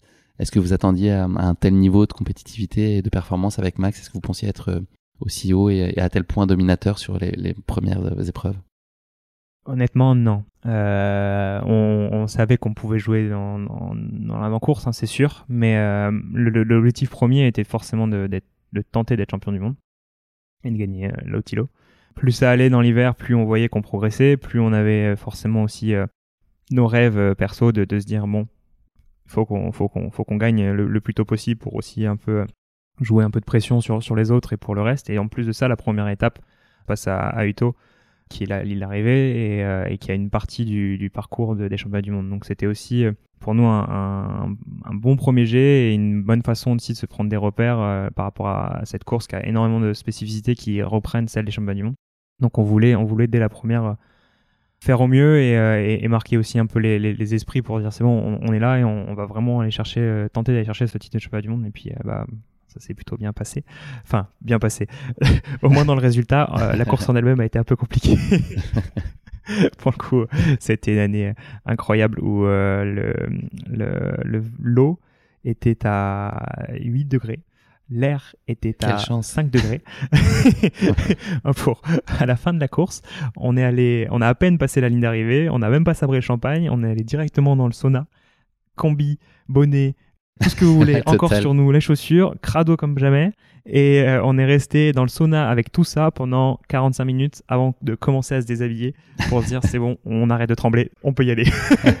C'était une journée, ça fait Ça donne une idée de l'intensité et de l'engagement requis. Incroyable. Comment est-ce que est-ce qu'on se prépare pour une telle course? Dont tu nous as parlé euh, du rythme, en tout cas de la cadence euh, très soutenue dans une semaine avec euh, de la natation, voilà, six jours par semaine, et puis la course à pied aussi. Enfin voilà, tous les jours t'es es de sortie. Est-ce qu'il y a, si on rentre un peu plus en détail, c'est quoi la typologie de distance sur laquelle tu peux t'entraîner quand tu cours? Est-ce que tu varies Tu fais des formats longs, des formats plus courts? Tu travailles ta VMA Est-ce que pareil en, natation Est-ce que tu bouffes Tu fais du volume, comme on dirait en course à pied? Je sais pas si c'est la même logique. Voilà, comment, comment ça se, dans, dans, le détail un peu plus, sans rentrer précisément dans, chaque séance, mais en tout cas dans l'esprit, qu'est-ce qu'il qu'est-ce qu'il faut soigner particulièrement? Faut essayer d'être un peu, un peu partout. Hein. C'est sûr qu'il y, a besoin de tout. De toute façon, même si tu veux euh, travailler ton, ton endurance euh, avec euh, un certain niveau de, vitesse, il faut aussi que des points de vitesse pour être capable d'aller chercher plus vite sur ton endurance. Donc, on travaille un peu tout. Pour le coup, je suis encadré par un, coach de triathlon qui est basé sur Montpellier, qui est mon, mon head coach aujourd'hui et qui gère la, le gros de la prépa et la, programmation et la spécificité des séances course à pied. Après, je suis rattaché à un, club de natation qui lui fait l'intérieur des séances, mais, mais c'est le head coach qui, dit, euh, les, qui dicte les cycles en fait. Et tu le partages avec Max ou chacun vit en silo un peu sa préparation? Comment Pour le coup, on, alors on partage dans le sens où on échange tout le temps, on c'est quasiment tous les deux jours au téléphone et, euh, et, on, et on, suit les, les, mêmes cycles à peu près. À, peu près. Par contre, c'est on a chacun notre coach parce que c'est important aussi d'avoir euh, déjà une certaine promiscuité, avec lui et, euh, et, la barrière de la langue facilite aussi euh, la chose, rend la chose plus difficile plutôt dans l'autre sens. si jamais j'étais avec le coach de Max qui est pour le coup un triathlète suédois qui, qui fait l'Ironman ou, ou avec le mien qui est un ancien triathlète d'équipe de France. Est-ce que ça requiert quand même que vous passiez du temps ensemble? Est-ce qu'il y a des points de passage un peu obligatoires avec Max sur ces phases de, de préparation? Est-ce que vous devez être à minima on est voir une fois par mois, voir des choses au maximum de se voir sur une année. C'est pas simple, hein, parce que enfin, y y a on a tous les deux des, des jobs et, euh, et, euh, et, mine de rien, ça, ça coûte aussi de l'argent. Et euh, on, on l'a fait cette année pas trop mal. On a réussi à le faire deux, trois fois.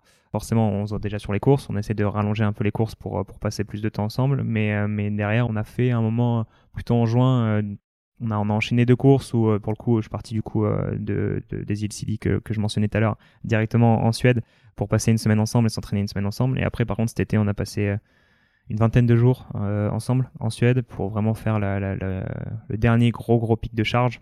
Plusieurs raisons à ça. Hein. Déjà, c'était passer du temps ensemble, aller sur le circuit même des championnats du monde pour faire une roco et préparer au mieux les championnats du monde monter en charge et s'aider pour monter en charge et pas le faire tout seul. Euh, puis aussi parce que euh, en, France, l'été, s'entraîner, courir, c'est compliqué avec la chaleur. Nager, c'est impossible parce que l'été, en France, les piscines n'existent plus ou elles existent juste pour le public.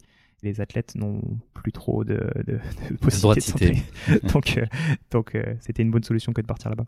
Au-delà des, des, Coupes du Monde et des Championnats du Monde, est-ce que vous émaillez aussi votre année de course, on va dire, plus secondaire? Est-ce que c'est important d'avoir aussi une logique de compétition où vous êtes un peu moins observé, plus pour se tester, qui sont partie de la construction de l'entraînement finalement vers vos grands rendez-vous? Est-ce qu'il y a aussi ces rendez-vous-là qui trouvent leur place dans votre agenda?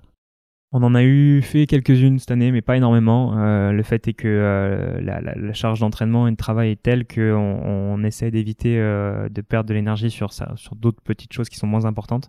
On a quand même eu au final six Coupes du Monde qui sont à chaque fois des marathons, avec des, des, conditions qui n'ont pas été toujours clémentes.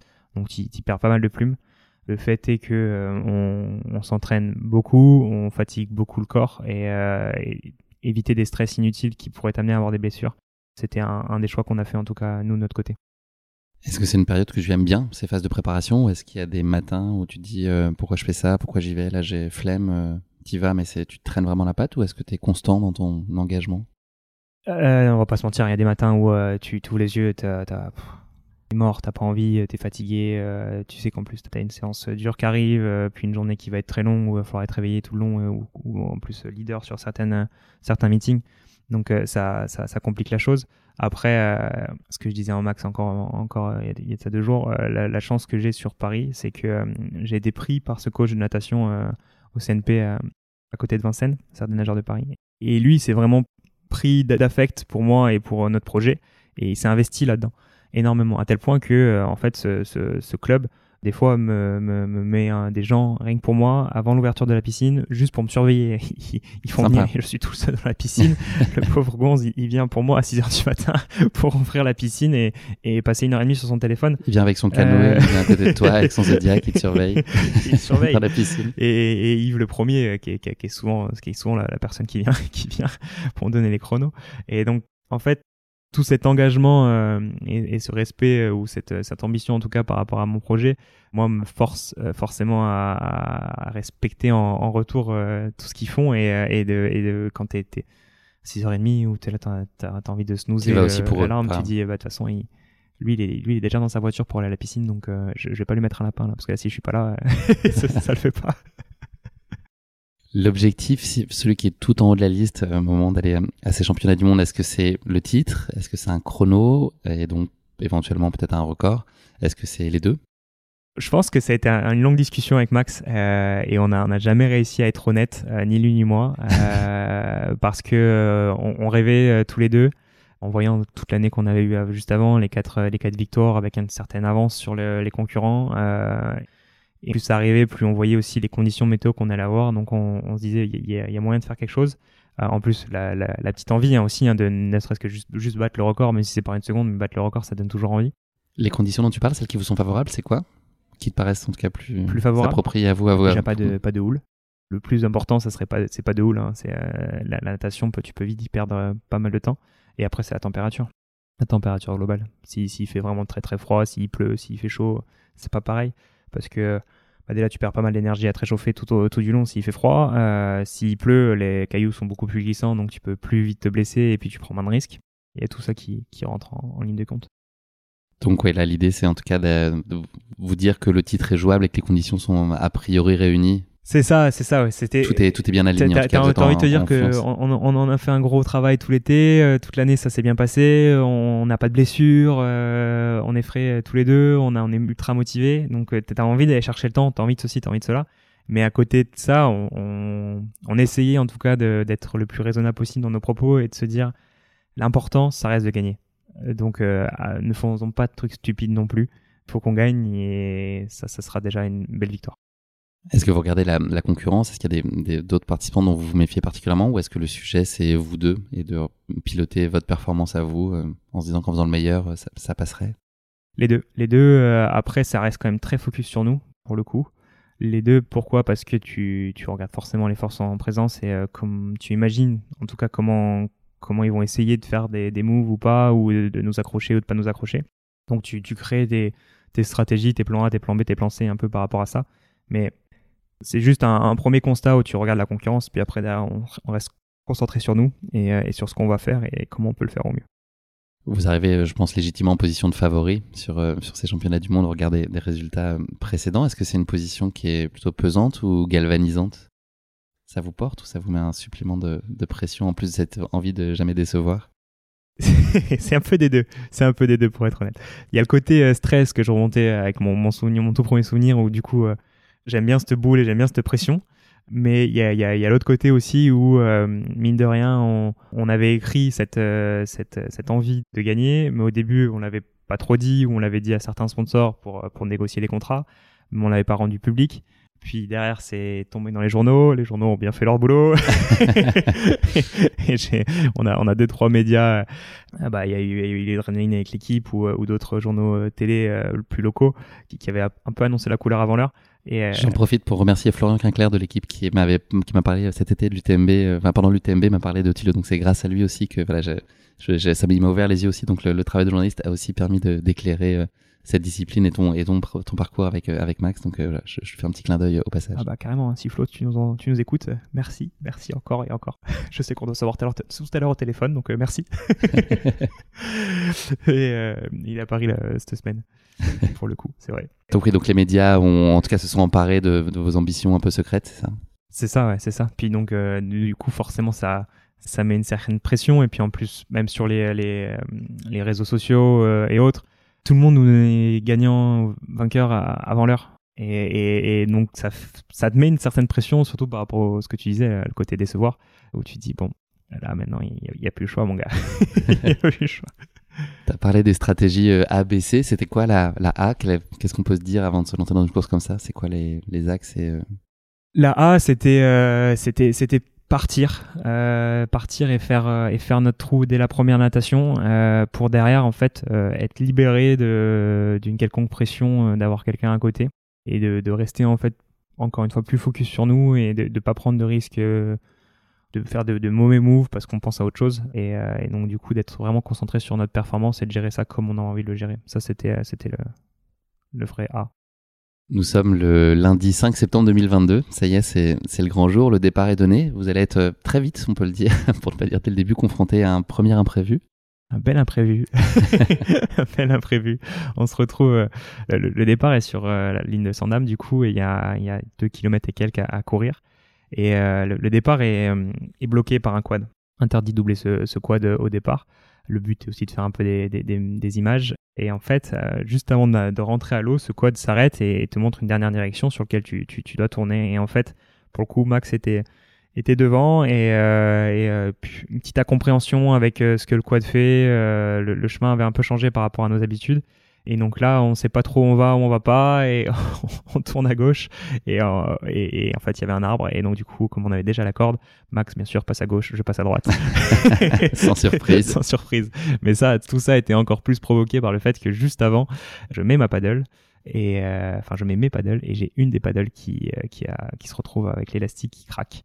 Donc là, au tout début de la journée, quand tu sais que tu as fait à peine 2 km sur les 72 qui t'attendent, tu te dis ça risque d'être un peu long avec une paddle en moins. tu rumines dans ces moments-là? Est-ce que, tu, est-ce que tu vis avec ça et tu as du mal à, t'en extraire ou tu passes tout de suite à autre chose et puis tu, tu, reviens dans ta course euh, C'est un incident de course que tu arrives à occulter? Pour le coup, on, on, arrive à l'occulter euh, assez rapidement déjà parce que c'était juste une des deux anses de la paddle qui avait euh, sauté, pas toutes, donc je pouvais encore faire quelque chose avec. Et je me suis dit, on, on, va essayer de serrer les dents et de, gérer la chose comme on peut jusqu'à une première course à pied qui est un peu plus longue, qui se retrouve à la quatrième île. Euh, et, sur cette course à pied un peu plus longue, euh, je me débrouillerai pour sortir un élastique euh, et reconstruire ma paddle à, ce moment-là. Donc on, arrive pour le coup à, gérer la, chose assez froidement et, sans, trop de soucis. Le vent va ensuite rapidement tourner, heureusement. Donc là, vous étiez, vous êtes retrouvé dernier avec ces, petites, cette petite aventure de l'arbre notamment. Il y a une mise à l'eau qui va finalement vous être assez favorable par la force des choses, vous vous retrouvez en, bonne position et puis euh, voilà, peut-être expliquer l'importance de pas être au cœur de la mêlée dans ces moments-là. C'est ce qui vous est arrivé. Clairement, ça, nous a presque servi cette histoire parce que euh, ils, voulaient tous nous, nous prendre nos pieds euh, dans l'eau, euh, comme on, est, on, fait partie des, des, meilleurs nageurs et, et qu'on était les hommes à abattre ce jour-là. Et du coup, on se retrouve bloqué dans cet arbre-là et, là, tout le monde se pose la question de qu'est-ce qui se passe, qu'est-ce qui se passe pas, et puis ils prennent aussi, je pense qu'il y a sur ce moment-là, certains aussi dans la précipitation se disent feu, feu, feu, de toute façon ils repasseront dans l'eau. Et un peu plus loin, ils prennent, ils prennent un couloir plus à gauche et nous on prend un couloir plus à droite, ce qui nous permet en fait de nous extraire complètement du pack et de, de, n'emmener personne avec nous.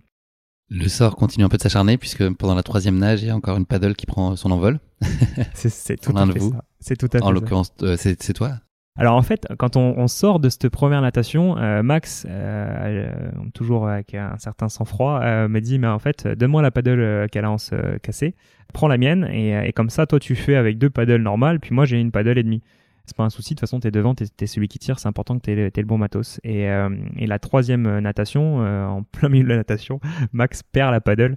Et là, pour le coup, euh, inversement des rôles, c'est moi qui prends le sang-froid parce que là, il s'arrête puis il commence à la chercher. Je fais, mais Max, on s'en fout. on, s'en fout. Avance, on verra. On va, gérer ça plus tard. Et, c'est rigolo parce que hier soir, en plus, on en parlait hier soir, hein, parce que Max est à, à Paris avec moi cette semaine, avant de partir à la réunion demain soir on, en discutait et on se disait, mais c'était assez dingue ce jour-là. On a l'impression que n'importe quoi pouvait arriver. De toute façon, on se serait dit. Rien vous détournerait de votre chemin. Voilà, ok, la situation est comme ça. Next step, qu'est-ce qu'on fait? Vous avez une avance qui est relativement confortable une fois ces, petits désagréments passés. Est-ce que les sensations euh, sont au rendez-vous? Vous êtes euh, très euh, serein sur la façon dont se passe ce début de course? Tout se passait comme on, même mieux qu'en ce qu'on ce qu'on espérait en fait. Il euh, y a vraiment rien eu qui nous a qui nous a surpris et, euh, et ça, ça nous a permis en fait de nous dans, de nous garder dans notre bulle et de continuer à rester focus sur le plan. À part, à part cette petite paddle, mais mais ça a été, euh, enfin, comme je disais, on, l'a presque oublié en fait.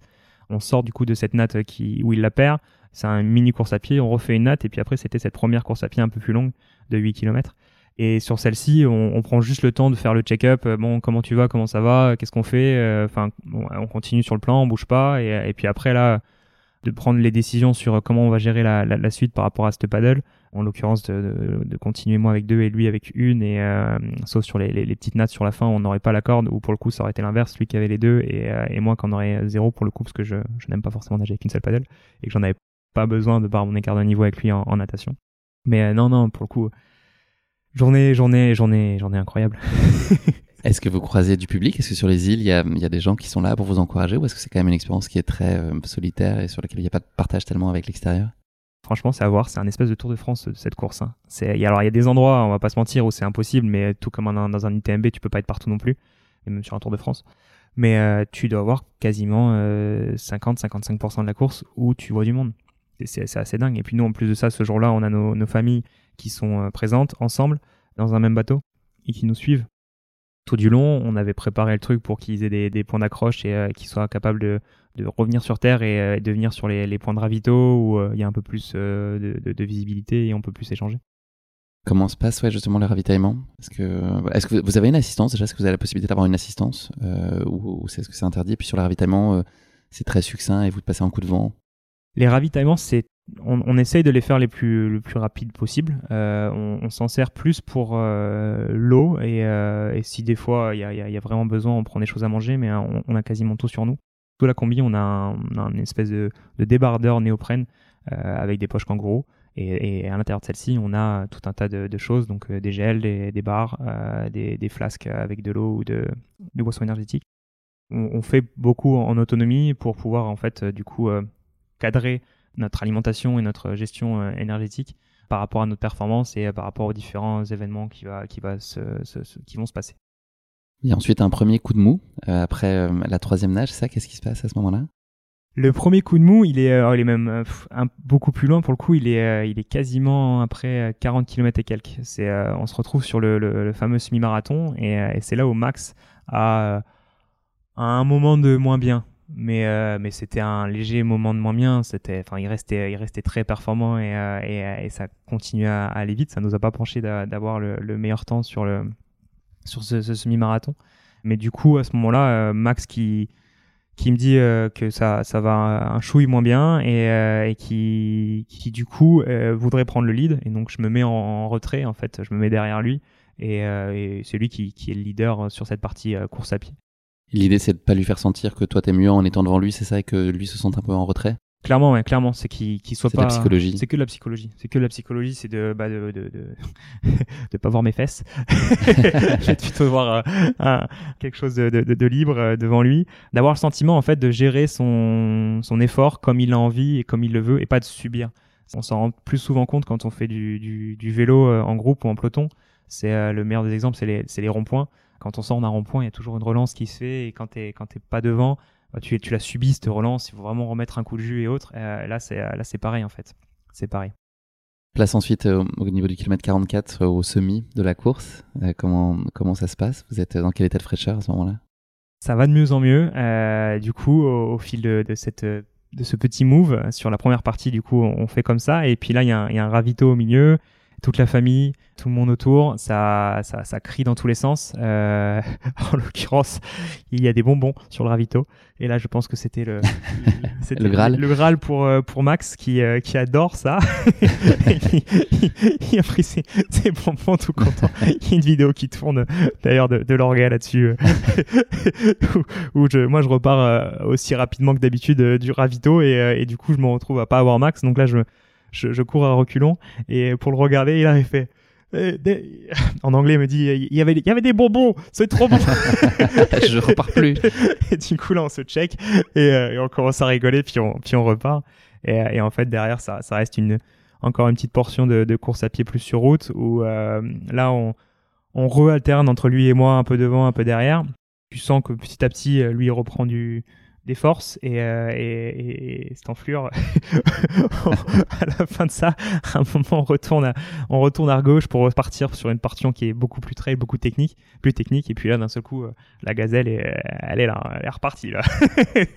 Il n'y a plus de il a plus de coups de bout Là, vous commencez euh, à prendre la mesure de, de, votre performance et puis aussi en termes de chronomètre. D'un seul coup, il y a une autre réalité qui se précise, c'est-à-dire qu'il y a la première place qui reste, enfin, qui est l'objectif central il y a cette idée de record qui commence à prendre corps. Donc là, vous commencez à savoir à peu près de quelle façon vous devez performer pour pouvoir imaginer. Euh, le record, il est acquis, mais en tout cas, il y a la barrière des 7 heures qui est, est aussi un, objectif qui était, je pense, euh, inespéré ou inenvisageable euh, avant la course qui devient une réalité. Donc vous décidez, vous avez la ressource en tout cas et l'envie d'aller chercher cette barrière des 7 heures, c'est ça, sur les derniers kilomètres de la course? Clairement, clairement, clairement. Euh, en fait, on n'a pas eu trop de notion de, de, de, de, la vitesse à laquelle on allait. Euh, on a eu à quelques endroits des gens qui nous disaient bon, vous êtes à, à tant, tant, tant euh, de, de, des secondes. Après, ça, ça a switché sur vous êtes à tant, tant, tant devant le record. Mais on nous parlait de 10 minutes, on nous parlait pas de, gros, gros gaps.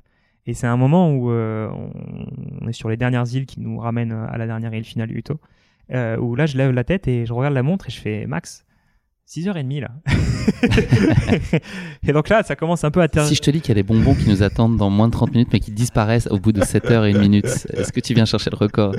Le record, la barre en tout cas des, des 7 h bah, à ce moment-là, ça, ça, nous a fait un peu, euh, un peu tilter en se disant ouais, on peut faire encore un truc, mais on pensait toujours pas à 7 h en fait. On se disait il reste ça, ça, ça, ça, ça.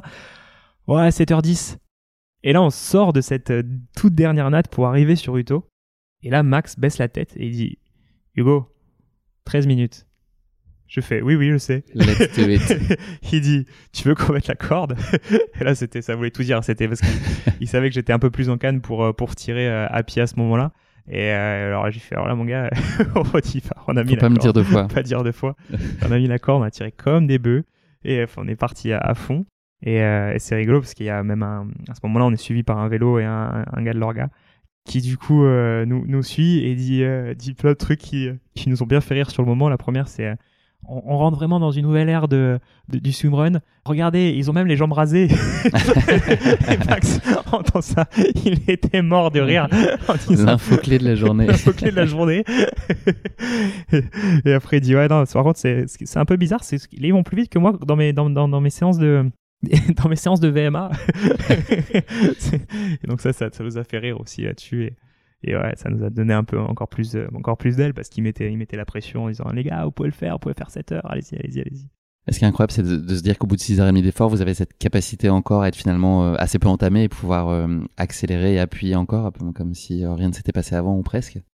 Honnêtement, je sais pas te dire. Je ne sais pas si c'est une question de capacité ou si c'est juste une question d'adrénaline. Franchement, il y a parce que en fait là là-dessus euh, à ce moment-là, on sort de Uto, on se dit ça, on, met la corde, on part, on tire comme des bœufs et euh, et en fait derrière tu tu tu, tu focus 7 heures 7 heures 7 heures 7 heures puis là on arrive en bas d'une dernière bosse et là je, bon je bon 7 heures ça passera pas mais euh, mais tant pis on, aura tout donné et là d'un seul coup poum, tout le corps qui crampe. Tu sais tu, tu, tu sais que t'as as, gagné tu sais que bon t'as juste pas fait les 7 heures mais tu t'as as, fait tout ça et là d'un seul coup le corps turn off. Le mental guiderait-il le corps? Clairement. Clairement clairement. Ça c'est sûr que ce jour-là le mental fait fait tout quoi. Vous bouclez donc les 70 km de cet Otilo avec un chrono étourdissant malgré tout euh, de 7 heures et 59 secondes, c'est ça? Et vous faites pour l'occasion le, record précédent de plus de 38 minutes, qui est stratosphérique quand même, disons-le. Quel sentiment prime au moment de franchir la ligne d'arrivée? Est-ce que c'est cette envie euh, d'aller te mettre au chaud tout de suite? C'est ça le plus important, c'est de, récupérer et puis de d'avoir ça dans des conditions plus confortables? Où il y a où il y a beaucoup de, de plaisir enfin comment voilà c'est c'est vous vous prenez dans les bras comment vous gérez euh, l'un l'autre? Vous avez des façons peut-être différentes de gérer aussi ces émotions là comment ça comment vous vivez ces, ces instants là c'est cet instant là il est euh, il y a une partie où impossible de t'en rappeler. C'est vraiment les, les 10 mètres avant la ligne et les, les, les 5 mètres après la ligne au tout début je sais pas on s'est mis à crier on s'est mis à je crois qu'on s'est pris dans les bras euh, après on a pleuré enfin tu passes par mais énormément de d'émotions, c'est c'est très très fort. Euh, C'était un moment un moment dingue. Puis là après on, lève la tête, on voit les familles, euh, donc on va tous les deux vers les familles. Puis alors ça repleure à nouveau. Retourner de l'arbre. Retourner l'arbre. Euh, et puis après bon bah après tu, tu reprends le sérieux parce que là du coup forcément il y a, y a, le speaker qui, qui te fait parler. Et puis après il y a tous les journalistes qui te font parler les uns derrière les autres avec les caméras. Donc euh, tu redeviens un peu plus un peu plus sérieux. Mais c'est c'était ça a été ça a été dingue ça a été dingue et puis euh, c'était assez rigolo aussi c'est que derrière beaucoup de monde quand je suis je suis revenu sur Paris ou même sur les réseaux sociaux euh, en live ou dans les réseaux sociaux beaucoup disent tu te rends compte de ce que tu as fait tu, tu sais ce qui se passe et pendant pendant deux semaines de tu ne mesures pas tu mesures pas du tout parce que parce que je suis rentré alors je je je suis pas comme quelqu'un qui vient de gagner une, médaille olympique et qui devient tout d'un coup avec un million de followers hein, mais mais il y a eu quand même un certain intérêt euh, des, journalistes et, euh, et des, des, petits médias plus, plus spécialisés. Tout le monde qui te sollicite à droite à gauche, même les amis, pour, pour faire euh, plein de choses. Professionnellement, je, je, venais de prendre ma nouvelle, ma, nouvelle responsabilité, donc j'avais deux séminaires à, manager euh, et à organiser. Enfin, j'ai, pas arrêté pendant les trois semaines qu'on suivit pour jongler entre tout ça. Et donc, à aucun moment, en fait, je me suis juste posé dans un canapé, regardé le vide, en disant, ok, c'est fait. T'as été surpris finalement de ce résultat et de, l'ampleur de la performance? Qu'est-ce qui l'explique selon toi? Qu'est-ce que vous avez su euh, particulièrement bien faire? C'est la prépa, c'est tout ça c'est, C'était le bon jour, vous avez créé toutes les conditions et puis l'alchimie a opéré mieux que jamais ce jour-là Ouais, je pense que c'est ça. Je pense que c'est, ça. On, s'est donné les moyens, ça c'est sûr. On, voulait aller chercher, on voulait aller faire quelque chose de bien, on voulait faire le, le maximum possible. Derrière, on a, on a ce coup de chance de euh, la météo qui est, qui est parfaite ce jour-là. Et, puis. elle est parfaite pour tout le monde. On peut se dire aussi que les autres sont dans des bonnes conditions aussi. Ça vous enlève pas de mérite, c'est ça que je veux dire. Oui, ils, ont, oui, ils ont vécu ces oui, conditions non, c'est sûr. Oui, non, c'est sûr. Par rapport, à, ça, c'est plus par rapport au chrono qui euh, les 38 minutes. Je pense que il y a, y, a, y, a, y a, pas que la météo, mais la météo il joue aussi quand même un peu parce on avait ils n'avaient pas des mauvaises conditions le jour où ils l'avaient fait, mais on, avait des conditions légèrement, légèrement plus favorables euh, quand même. Et, euh, et puis après, ouais, le reste, c'est l'alchimie aussi. c'est peut-être un peu un peu tout moi je dire dit comme ça mais je pense qu'on a un truc différent entre nous euh, lui et moi Max et euh, sur le, la complémentarité vraiment qu'on a entre ensemble.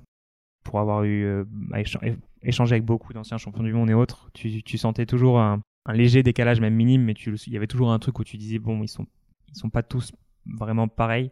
Et, là pour le coup chercher la différence elle est, compliquée avec Max. Ou les accords ça a été donc euh, un moment exceptionnel et puis une étape fondamentale, mais qui n'est pas tout à fait euh, le point final de votre saison, puisque euh, à peine cette, ces championnats du monde clos et, et ce titre, il y a déjà un nouveau défi qui se pointe, a une nouvelle boucle à boucler, c'est-à-dire bah, l'idée, j'imagine, qui a dû assez vite vous trotter dans la tête de réaliser un, grand chelem sur les Coupes du Monde restantes, dont on connaît désormais l'issue, puisque la dernière épreuve s'est tenue il y a quelques jours. C'est le moment de mettre fin à un certain insoutenable suspense. Grand chelem en note. Grand chelem. Grand chelem. C'est fait. C'est fait, c'est fait. Et c'est... Dans la douleur, ça n'a pas été simple, notamment à Cannes, je crois, qui était l'étape suivante. Cannes, euh, Cannes, ça a été challengeant. Ça a été très challengeant parce que du coup, euh, comme je disais, il y a eu ces trois semaines insoutenables où, euh, après les championnats du monde, où là, Max, lui, déjà de son côté, prend un peu de, un peu de repos. moi, avec le taf et autres, j'ai, j'ai pris un peu de repos au début, puis après, je m'y suis remis. mais mais ça a été un peu compliqué parce qu'une charge à, gérer à côté qui, m'a un peu éloigné de l'entraînement. Et, et, quand je m'y remets et que je me remets un petit coup de bourre, je tombe sur la tête je me fracasse la tête, je, sors, je sors de ça, je tombe sur une gastro, donc, et, tout ça euh, dans, les, deux semaines qui, précèdent, euh, la course. Donc euh, ça, on, arrive tous les deux pas forcément dans, les, meilleures conditions, et, en plus de ça, pour le coup, Cannes est un, parcours qui est très roulant qui est très rapide. les, les, Français, on savait qu'ils seraient tous là et ils, sont, ils commencent à être de, plus en plus performants. Euh, ça truste les, podiums de partout. Et, euh, et en plus de ça, c'est un, une course qui se trouve toujours à la mi, voire fin octobre. Et euh, ça, coïncide avec la fin de saison des triathlètes. Et donc on n'est jamais à l'abri qu'un un triathlète se ramène de quelconque format. Hein. pour l'instant, c'est beaucoup plus des, gars d'Ironman qui viennent ou quelques qui font de la D1. On n'a pas encore chopé les gars de la WTS. Mais, mais je sais que j'ai deux, trois copains, euh, notamment Pierre Lecor, qui, euh, qui, qui des fois me posent des questions. Combien de temps ça prend pour euh, récupérer d'un kilo Donc il y a différents formats, mais sur, par exemple sur l'épreuve, sur les championnats du monde, est-ce que tu es apte, tu peux courir cinq jours après, ou est-ce qu'il faut quand même vraiment beaucoup de temps pour récupérer et se remettre un peu d'aplomb? Ça, je pense qu'il n'y a pas de vérité. c'est beaucoup une question euh, d'approche et aussi de comment tu as vécu euh, ta course. Nous, pour le coup, on a tellement eu euh, d'euphorie autour de tout ça que forcément, tu, acceptes tout, je pense, plus, facilement, même les, les blessures. Enfin, il n'y a pas eu de blessures et on a eu de l'énergie tout le long. on a été porté. Donc, on, est moins crevé derrière. Ce qu'il faut faire gaffe là-dessus, c'est qu'il faut quand même se rendre compte de ce qu'on a fait et de se dire, tu tires pas sur la bestiole autant que ça derrière. Il faut quand même refaire un peu de batterie. Et après, c'est aussi une autre approche qu'on a nous tous les deux, euh, c'est euh, euh, les lendemains de course, on court toujours. Ok. Quasiment toujours. Rituel. C'est un rituel. alors, on court pas long, mais on court. on court une demi-heure, 40, 50 minutes max. Ça a des bénéfices sur le corps, sur la récupération Ça peut aider ou En fait, ça fait tourner, ça t'élimine tous les déchets, ça, ça débloque un peu les, les, les chevilles qu'on tirait, les genoux, les cuisses, les, les hanches. Et en fait, Clairement, il est pas plaisant, hein, ce footing, on va pas se mentir, il, est, horrible, euh, t'as presque pas envie d'y aller. Mais derrière, c'est un game changer sur toute la, toute la suite. Pour, pour nous, en tout cas, c'est un game changer. Sinon, tu, tu passes une semaine à dire je vais pas m'entraîner parce que je vais récupérer, mais en fait, tu, tu, tu boites pendant une semaine, euh, tu récupères sans récupérer pendant une semaine. Alors que là, là tu ouais, as forcé un peu euh, pour te dire euh, ouais, je vais aller recourir le lendemain d'avoir fait 80 bornes et, de m'être tué, mais, mais, mais au moins tu as fait bouger toute la machine et là, et là je sais pas, le, corps est, a l'habitude aussi de s'entraîner tout le temps avec tout ce qu'on fait toute l'année et euh, je pense que ça, ça agit aussi là-dessus. C'est une question qui est habituellement très difficile déjà euh, de base. Je demande à, mes invités euh, quelle est l'image qu'ils retiennent de leur course épique. Toi, je demander l'image que tu retiens de la saison, cette saison. Une seule. Une seule. Un moment en particulier. c'est dur, hein, c'est dur. Franchement, il y a eu... si vraiment je devais en prendre une, je dirais la, la dernière accolade à Malte le point final ce serait même pas en fait, c'est même pas la, ligne d'arrivée pour être transparent en plus, c'est une accolade qu'on a eu parce qu'à Malte, il s'avère que c'était euh, tu finis sur une natation qui fait un kilomètre 3. Euh, et en fait, on est sur ce, ponton là avant de plonger, il y a un, même un photographe qui était là et euh, on, s'est arrêté. Max a dit attends attends attends, stop, on, va pas dans l'eau là. Regarde. Regarde, réalise. T'es prêt? C'est bon, c'est fait, on y va. Et là là ce moment-là là, c'était c'était c'était ouf. J'ai des frissons là, donc j'imagine, j'imagine vous. C'était ce que tu te rends compte, c'est fait là. Et là, tu dis, euh, putain, tu pars pour euh, les 1500 mètres, mais euh, bah, c'était les 1500 mètres où dans ta tête, et là, tu voles, tu. oh, puis voilà, t'as toutes les images de l'année qui repassent, t'as tout, as tout, les, toutes ces heures, tous ces, ces jours à se lever à 6 heures du matin, à pas avoir envie, il fait froid, tu te mets dans l'eau, l'eau elle est froide, encore plus maintenant avec, avec les, les, problématiques climatiques, où on a, on a réduit les, les températures des piscines tous les gens qui disent toujours euh, comment tu fais, fais gaffe, tu vas tuer, écoute-toi, ralentis, euh, ça va pas le faire, c'est pas possible. Le, truc que j'ai le plus entendu, c'est euh, en allant à Paris, tu te mets un croix sur ta carrière. tous ces trucs-là. Tu penses à, pas que au mauvais moment, tu penses aussi au bon moment, mais, mais, mais tu penses à énormément de choses. Énormément de choses. De quoi est-ce qu'on a envie quand une saison comme celle-là, qui est aussi pleine, prend fin? Est-ce que c'est compliqué de se remobiliser sur l'après? Est-ce que c'est un appétit qui est surmultiplié ou est-ce que c'est plein de questions? Il faut aller chercher d'autres sources de motivation? C'est les trois à la fois. C'est les trois à la fois. Pour le coup, euh, j'en rajouterais même un truc, c'est compliqué de se, dire on va prendre des vacances là. Parce que euh, tu dis, ça, ça, marche, ça marche, on va pas, s'arrêter là maintenant, on va continuer. on va continuer. Après, là pour le coup, la saison est pas finie et euh, on, va finir l'année avec d'autres projets, puis on prendra un petit break après quand même pour reposer le corps et, pas prendre de risques bêtes pour, pas avoir de blessures. Mais, mais c'est ouais, c'est tout, c'est tout. Puis tu te dis quand même aussi, bon, what's next Comment on se re-challenge Comment on va plus loin Mais là, du coup, as, au tout début, tu. En plus, c'est des questions qu'on s'est même pas forcément posées. C'est des questions qu'on a fini par se poser parce que les gens nous le disent ou parce que les journalistes nous le disent. mais du coup, quand tu as fait toute une année, grand chelem, machin et tout, trois ans après avoir fait le sport, bon, il bah, faut changer de sport maintenant, il faut faire autre chose. Ou comment tu vas te motiver Mais toi, l'Othello je vais mettre à l'Othello. Il y a de la place. Tu peux rentrer dans le top 159 mondial. il faut, peut-être que je double japonais. Mais ouais, non, non, c'est. Donc là, du coup, c'est, on part à la Réunion aussi pour ça. Euh, déjà, c'est pour. Euh, il y, a la course, mais on, a rallongé les choses pour, pour pouvoir passer une semaine ensemble, s'entraîner un peu ensemble pour préparer, euh, pour ma part, la Saint-Élion. Et en plus de ça, pour prendre vraiment le temps d'écrire tout le plan, comment on veut le faire. Euh, et, comment on veut, on veut agir parce qu'il y, a, bon, y a forcément le, côté euh, projet, rêve et, euh, et, dépassement. Mais après, à côté de ça, on aimerait aussi développer le sport, agir aussi pour le sport, pour la discipline, et puis aussi un peu plus agir de manière sociale ou environnementale, comment on peut aussi avoir bénéficié de tout ce qu'on peut et se servir de ce qu'on a pour aider plein, plein de sujets. Tu viens de le citer à l'instant, un de tes tout prochains rendez-vous sportifs, puisque c'est dans un peu plus de trois semaines, ça va être la Saint-Élion. C'est tes premiers pas sur un trail en compétition, en tout cas ce, format de 80 km. C'est quoi tes, attentes? Est-ce que tu es impatient aussi de, mettre les pieds là-dedans? Je suis impatient parce que ça fait un moment que j'ai envie de sauter le pas, mais sans prétention aucune. Hein. vraiment, euh, je veux voir ce que ça fait en fait. Je suis, nageur, euh, donc du coup, c'est rigolo ce que je veux dire, mais je récupère toujours dans l'antilo dans n'importe quel otilo, j'ai toujours en train de récupérer un moment ou un autre parce que si je nage, je récupère des jambes, si je cours, je récupère des bras. Et donc, tu as toujours cette transition qui fait que tu fais deux sports différents, que tu, tu, changes tes énergies, et puis quand on a marre de courir, bah, tu vas nager, quand on a marre de nager, tu vas courir. Donc, c'est une gestion qui est complètement différente. En plus, tu es en binôme, donc tu partages vraiment quelque chose. Là, j'ai envie de voir cette, bulle, d'être tout seul sur tout, ce temps-là, de pas pouvoir euh, me reposer sur la natation, qui m'aide beaucoup à récupérer forcément. Après, tu auras peut-être des moments dans les descentes où tu pourras récupérer. Enfin, il y a des phases aussi assez différentes, même s'il n'y a pas un dénivelé euh, incroyable sur la Saint-Élion, il y a aussi quand même des, phases où tu es dans des efforts, c'est trois efforts finalement un peu différents entre des parcours, des passages un peu plus roulants, la descente où tu peux justement un peu récupérer. Après, tu sollicites effectivement beaucoup les mêmes muscles, mais tu vas avoir aussi un peu ces, ces trois briques euh, qui composent le trail finalement qui vont te permettre de, de récupérer plus ou moins selon, selon les phases. J'ai hâte de voir, j'ai hâte de découvrir tout ça et de voir comment je peux effectivement m'en servir pour récupérer. Là où j'ai pas, j'ai pas très peur, c'est le. Je, pense que j'arriverai à gérer la chose euh, énergétiquement. Là où je me pose des questions, c'est mentalement comment je le gère du coup bah, par rapport à tout ça. Et euh, le fait d'être de nuit, ça te pose question? Non, c'est pas une difficulté particulière? Bah, de toute façon, après de nuit, on n'est pas en train de faire la diagonale, la diagonale des fous non plus et l'UTMB là. Je, enfin, je m'en rends peut-être pas compte, mais euh, pour le coup, je me suis renseigné.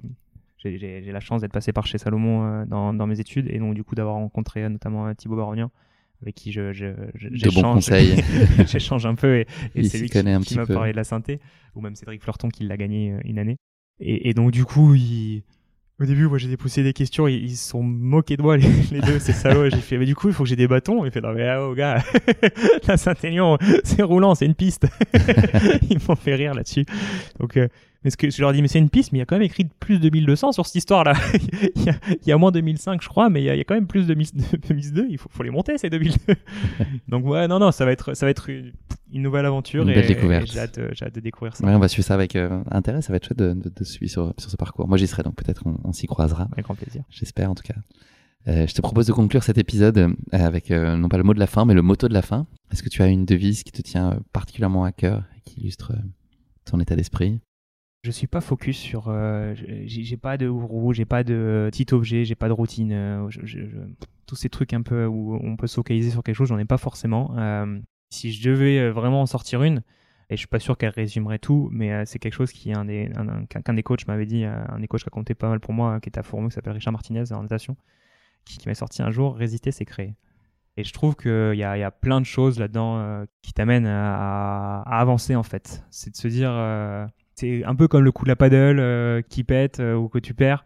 C'est comme le, le, les matins où t'as pas envie ou quand quand les, les, résultats sont pas comme ce que tu voudrais, euh, c'est continue mon gars. De toute façon, tu vas pas t'asseoir là-dessus. Euh, tu t'assois là-dessus, ça, ça, tu feras pas bouger les choses, quoi. Et puis, euh, la, alors c'est moins, c'est moins vrai par rapport à cette phrase-là, mais aussi la prise de recul sur euh, sur tout un tas de choses ou euh, être conscient de ce que tu maîtrises, ce que tu maîtrises pas, ou sur, ou du moins ce sur quoi tu peux agir et comment tu peux pas agir, et te dire, bah ça c'est fait, c'est fait.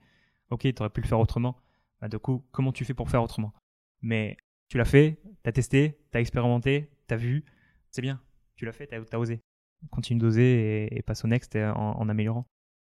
Merci beaucoup Hugo pour ces propos euh, très sages et très euh, enthousiasmants et, motivants. C'est toujours des bonnes phrases à assimiler et puis à s'appliquer à soi-même pour euh, chaque jour progresser, ce qui est je pense un peu tout ça, notre objectif à notre échelle.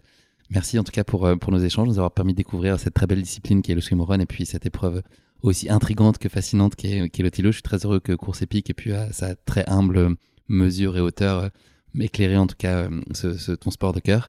Euh, bravo également à Max et toi pour cette saison qui a été euh, exceptionnelle et puis cette constance qui a affiché au fil des mois. On sait qu'atteindre les sommets en soi est extrêmement difficile, mais réussir à s'y maintenir, c'est aussi une sacrée prouesse. Donc voilà, je vous souhaite à tous les deux beaucoup de bonheur et de succès partagé pour vos prochaines saisons et les suivantes. Et puis à toi aussi, Hugo, de te réaliser à titre individuel dans tes projets sportifs, personnels, professionnels. Il y en a une sacrée liste. Donc voilà, plein de, plein de bonheur et de succès pour la suite. Bah, merci beaucoup Guillaume encore une fois et euh, hâte d'écouter ça et d'écouter la suite et de se revoir à Saint-Élion. Avec grand plaisir. Salut, merci Hugo. Ciao, ciao, merci. Merci à tous d'avoir écouté cet épisode. Si vous l'avez écouté jusqu'ici, c'est qu'il vous a probablement plu, alors n'hésitez pas à le partager autour de vous et également à vous abonner, à noter et à rédiger un avis sur votre plateforme d'écoute favorite. C'est essentiel pour que Course Épique soit mise en avant et puisse ainsi continuer à se développer. Cela ne vous prendra que quelques secondes et ça change beaucoup de choses pour le podcast. Merci encore infiniment pour votre soutien et pour votre fidélité, et je vous dis à très bientôt pour une nouvelle course épique, évidemment.